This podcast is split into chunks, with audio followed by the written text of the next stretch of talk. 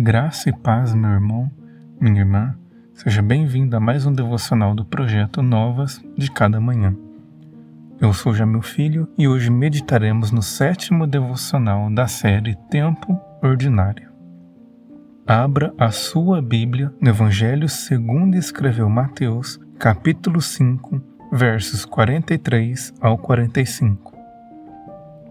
Vocês ouviram que foi dito: ame o seu próximo e odeie o seu inimigo. Mas eu lhes digo: amem os seus inimigos e orem por aqueles que os perseguem, para que vocês venham a ser filhos de seu Pai que está nos céus. Porque ele faz raiar o seu sol sobre maus e bons, e derrama chuva sobre justos e injustos.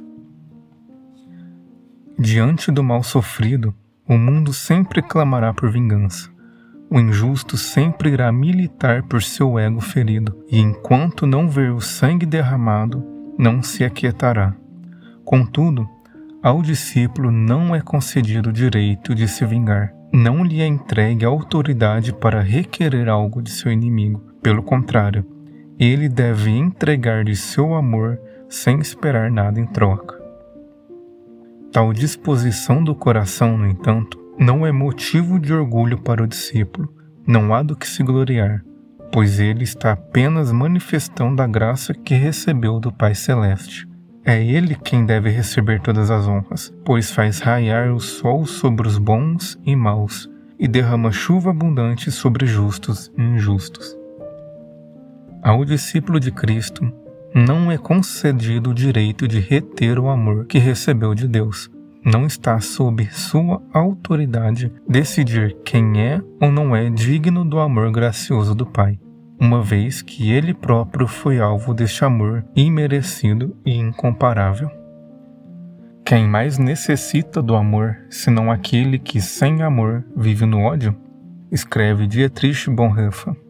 E continua. Quem, portanto, seria mais digno de amor que meu inimigo? Onde seria o amor mais glorificado do que entre seus inimigos? Cristo então expande sua ordem. Os discípulos devem não apenas retribuir com amor ao mal provocado pelo inimigo, como também devem interceder por ele diante do Pai. O inimigo pode rejeitar a expressão externa de amor do discípulo, pode esquivar-se de ser auxiliado por ele, no entanto, jamais será capaz de impedir sua oração.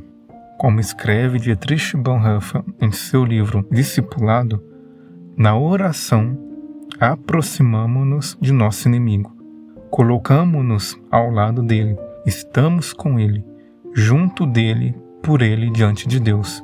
Jesus não promete que o inimigo que amamos, abençoamos e a quem fazemos o bem deixará de nos caluniar e perseguir ele continuará a fazê-lo. Mas, se formos em sua direção e orarmos em seu favor, ele não poderá nos prejudicar e vencer.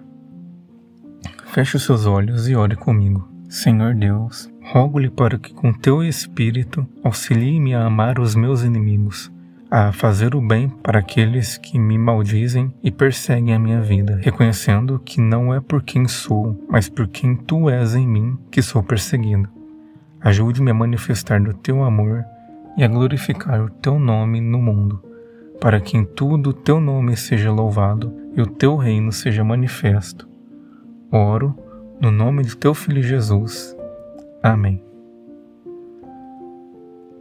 Muito obrigado por acompanhar mais um devocional do projeto Novas de Cada Manhã. Amanhã lhe aguardo em mais um devocional da série Tempo Ordinário. Que Deus abençoe grandemente o seu dia.